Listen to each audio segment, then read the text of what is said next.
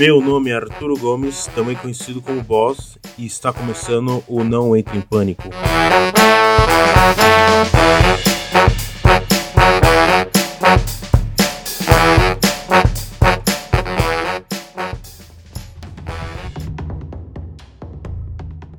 Antes de começar o programa, deixa eu explicar o que é o Não Entre em Pânico. Ele é um podcast que começou na faculdade de marketing da Fatec Sebrae, onde eu adorei pesquisar sobre o mercado de podcast, sobre os diversos formatos que tem aqui e lá fora, e eu estou começando o meu. E neste podcast eu vou falar sobre empreendedorismo, filme, música, cinema, tudo que eu gosto e tudo que eu sempre quis falar, trazer gente aqui e tudo mais. Se você gostou, se inscreve, manda e-mail, comenta. Se você não gostou,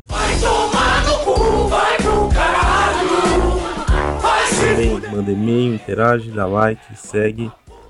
E é isso aí. Vamos pro tema de hoje. puta que pariu, vai, vai. Vai pra puta que pariu, vai, vai. Vai pra puta que pariu.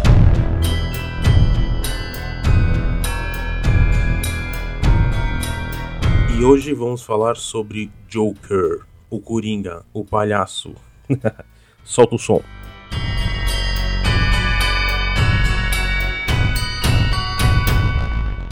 Começar esse nosso papo sobre o Joker, vamos contextualizar um pouco ele, né? Ele é um filme americano, lançado dia 3 de outubro de 2019. O filme tem como diretor o Todd Phillips e ele foi escrito pelo próprio Todd Phillips e pelo Scott Silver. Ele foi filmado em Nova York, em Manhattan e no Harlem. Ele teve um investimento de 55 milhões de dólares. No fim de semana de estreia, ele fez 96 milhões de dólares. Hoje, né, acumulado no mundo, ele já está com 250 milhões de dólares e está em primeiro lugar nas bilheterias americanas. Se eu não me engano, pode ter mudado até o lançamento desse podcast. Ele é um filme que foi produzido por uma das produtoras do Scorsese, então isso justifica e, e traz um pouco né, desse contexto do filme, porque ele tem muita referência ao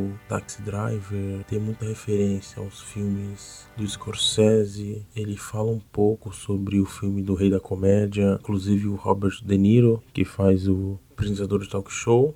Ele era o comediante no Rei da Comédia. Então acaba que tudo se encaixa, né? Ele impactou bastante desde a pré-estreia. Ele ganhou um prêmio no Festival de Veneza.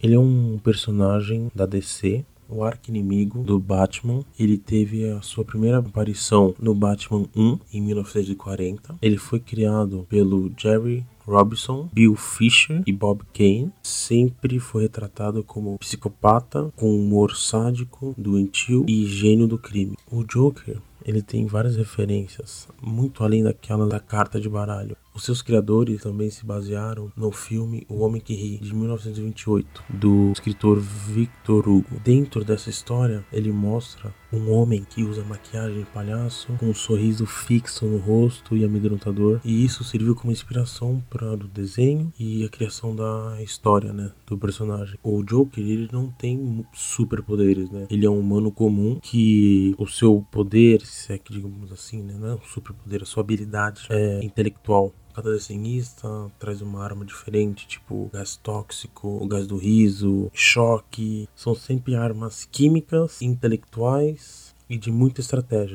Existem várias histórias de origem do Coringa. Tem o da Piada Mortal, onde ele é um comediante fracassado que tem um péssimo dia. Se envolve com péssimas pessoas e acaba caindo em um golpe e cai no ácido que o transforma no Coringa. E para mostrar que o ser humano ele é suscetível à maldade, ele decide mostrar que você só precisa ter um dia ruim para ativar esse pior lado do ser humano. Uma outra origem do Coringa é o do Capuz Vermelho, que é uma história onde ele seria um engenheiro químico que tenta roubar a empresa e acaba caindo no tonel químico e se transformando no Coringa. Existe também a origem do filme do Nolan, onde ele a cada pessoa que pergunta ele conta uma origem diferente. Então era o pai que era abusivo e cortava a cara dele, ou é ele que cortou o próprio rosto para alegrar a esposa que tinha uma deformidade no rosto e foi largado, mas sempre Coringa é representado com essa psicopatia, com essa atração pelo caos, pelo caótico, por aí vai. O Coringa já teve uma série de TV junto com Batman na década de 60, onde o Coringa era interpretado pelo César Romero. Depois no cinema e no filme do Tim Burton de 89, o Coringa foi interpretado pelo Jack Nicholson nos desenhos da série animada, ele era dublado pelo Mark Hamill, o Luke do Star Wars. Depois ele aparece de novo já no filme do Nolan de 2008, no Dark Knight, que é interpretado pelo Heath Ledger. Por último, ele foi interpretado pelo Jared Leto no Esquadrão Suicida de 2016 e agora ele é interpretado pelo Joaquim Phoenix. Já entrando no filme em si, é interessante que o filme ele começa mostrando como o Arthur Fleck ele é desencaixado da sociedade. O desconforto que é você ter uma doença mental, ter ataques de ansiedade em público, ter ataques de riso em público.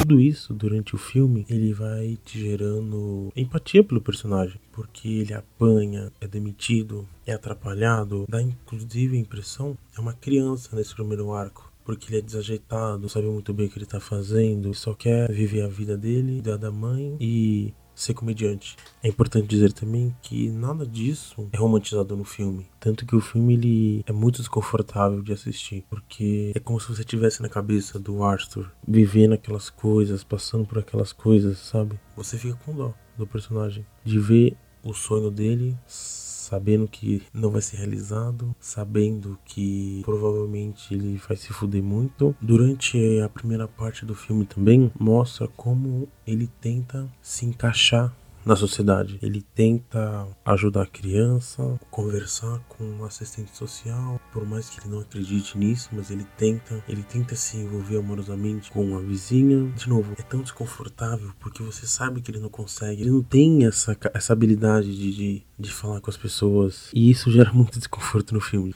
E com o passar do, do tempo do filme, você vai percebendo que por mais que ele seja psicopata e tenha os seus problemas psicológicos e neurológicos, você vai vendo que ele ainda tem algumas amarras sociais, né? Então ele tem a mãe, ele tem o emprego, o sonho dele e tudo isso o permite trilhar um caminho. Porém, à medida que essas amarras vão se soltando. Então, à medida que a mãe morre, à medida que ele descobre quem ele é, que ele não é correspondido pelo amor que ele sente, ele vai se transformando e vai pegando ódio por aqueles que zombam dele, por aqueles que não se encaixam nas coisas que ele acredita. Tanto que a cena onde ocorre essa transformação e essa transição de um arco para o outro é a cena onde ele mata três pessoas no trem, que inclusive aparece no trailer. Ele já está tão fodido que ele não aguenta isso e mata três pessoas mas é tão assustador porque ele se assusta e logo ele percebe o que ele fez e o quanto isso gerou satisfação para ele. Logo ele vai e mata uma das três pessoas que tinha conseguido fugir, dá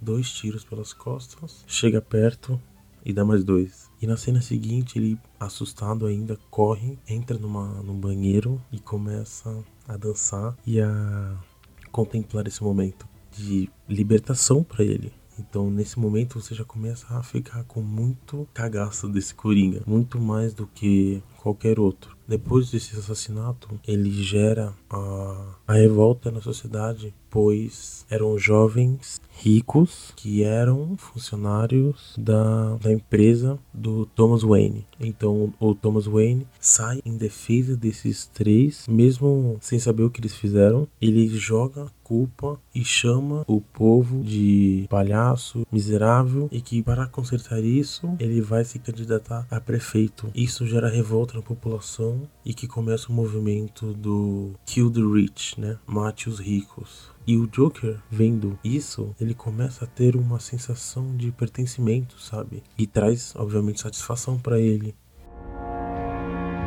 durante o início desses protestos, ele ainda tenta emplacar uma carreira de comediante. Porque ele vai num bar de stand-up, que inclusive tem, se não me engano, tem um nome de um serial killer que matou algumas crianças vestido de palhaço. Mas enfim, deixando essa parte macabra de lado, durante essa apresentação, você vê ele desconfortável entrando no palco e ele tem uma doença neurológica que em situações de estresse, de nervoso, ele começa a rir compulsivamente, de de não conseguir respirar, sabe, de se engasgar com a própria risada. Mas quando ele começa a apresentação de fato, ele se acalma, ele começa ali as piadas, uma piada pior que a outra o público gosta, a garota que ele tá afim gosta.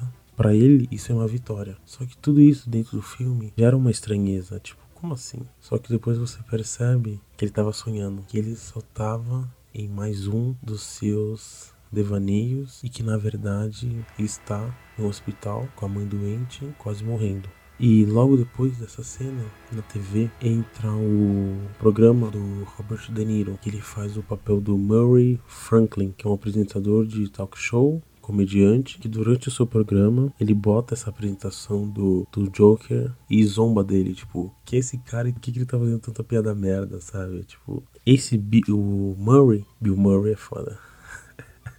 o Murray Franklin, ele é um, um ídolo do Joker o Joker se espelha nele para fazer as piadas e para seguir a sua carreira.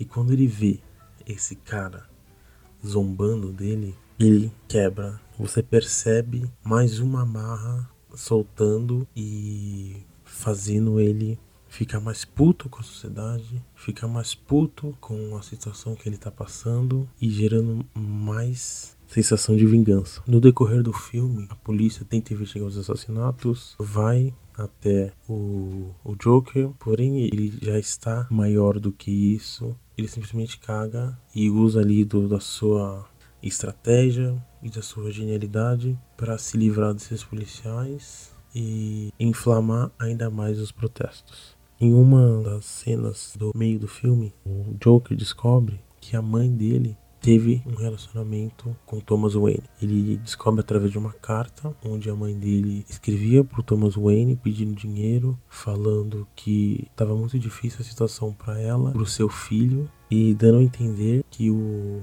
o Joker é filho do Thomas Wayne e meio irmão do Batman. Nessa hora eu confesso que foi difícil, porque eu achei que eles iam começar a cagar a história. Eu falei, mano, de novo essa história de, de parentesco com o Batman e Marta e. Eu achei que a história é por esse lado. Porém, é muito interessante porque a, quando ele vai atrás dessa história, ele acredita como se fosse um, um fio de esperança, sabe? Para ele conseguir sair dessa vida merda é ter o Thomas Wayne, uma pessoa rica, uma pessoa conhecida, famosa, como pai indo atrás do Thomas Wayne, que ele acaba se dando com o Bruce Wayne, ainda criança. A cena é bem rápida. Mas como todo filme é bem desconfortável, porque ele vê a criança no portão, faz alguns truques de mágica, chega perto da criança, bota aqueles dedos sujos na cara da criança para fazer um sorriso. E aí aparece o segurança e manda ele embora. Depois ele vai atrás do Thomas Wayne, né? Num teatro, onde está uma amostra do filme do Tempos Modernos do Charlie Chaplin. É interessante porque a história do Charlie Chaplin é muito similar, né? A do Joker. Porque depois que o Joker consegue chegar no Thomas Wayne, descobre que a mãe dele também sofre de problemas psicológicos e que ela inventou essa história que na verdade ele foi adotado e que ele sofreu abuso físico dos pais, que a mãe permitiu esses abusos. É interessante essa ligação que tem com a história do Charles Chaplin, que também é uma criança que sofreu abuso do, do pai porque a mãe tinha falecido isso foi um incentivo para ele ter a sua carreira de comediante, de escritor, de diretor. E é engraçado essa ligação com o filme do Joker, né? Interessante como o filme é tudo amarradinho, tudo pensado, nada tá ali de graça, tudo ajuda a contar a história. Então você tem a contextualização do, da cidade durante as notícias, prestando atenção no rádio, na TV. Então você sabe que a situação de Nova York é complicada que é um tempo de crise, de infestação de ratos, de total abandono da cidade. Então nada é por acaso, nada foi escrito só para atender o roteiro, sabe? É uma história muito bem amarrada e muito bem fechadinha. No final do filme, o Joker é convidado aí no programa do Bill Murray. Bill Murray, caralho.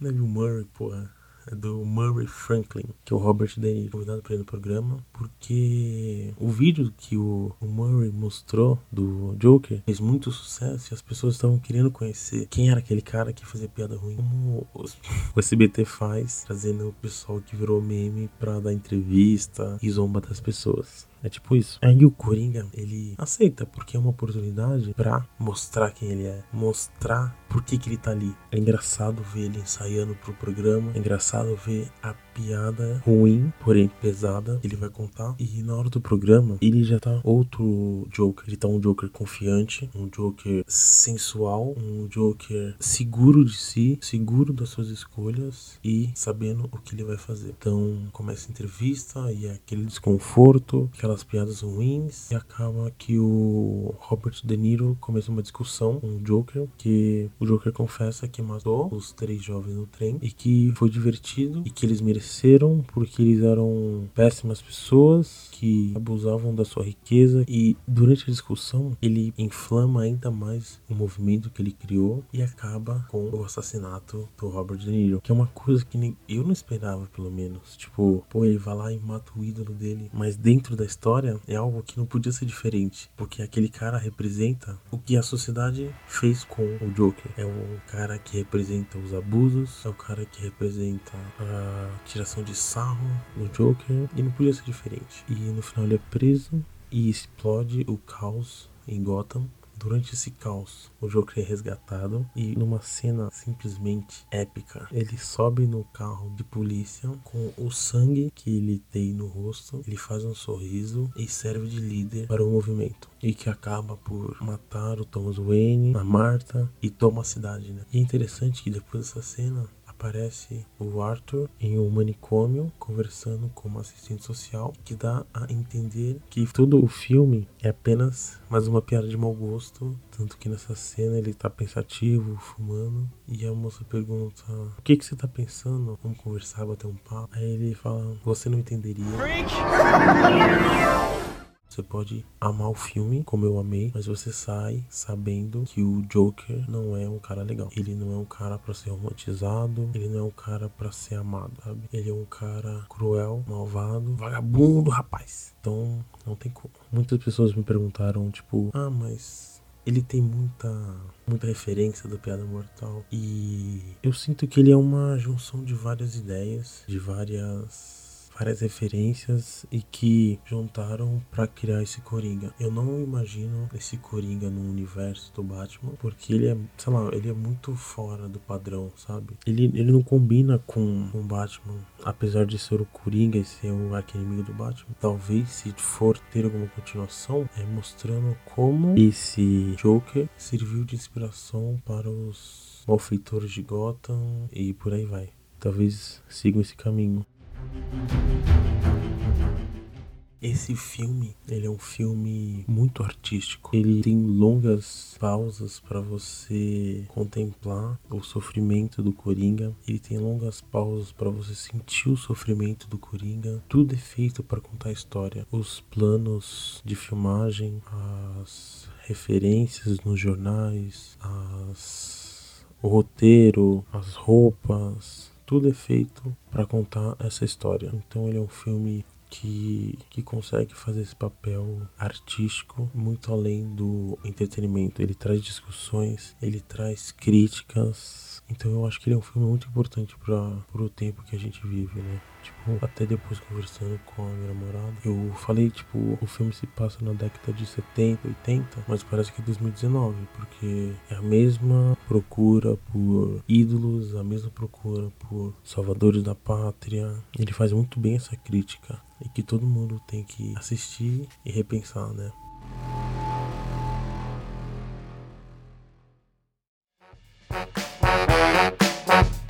Enfim, esse foi mais uma um Não Entre em Pânico.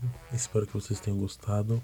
Qualquer dúvida, sugestão, crítica, pode mandar no Instagram, que é arturo.mgomes, ou no meu e-mail, que é arturo.melogomes.gmail.com, que dependendo, eu posso até ler aqui nos próximos episódios. E me manda aí o que vocês acharam, o que, que eu posso falar, o que, que eu posso trazer de convidado, o que vocês querem saber. Beleza? Até mais. Falou!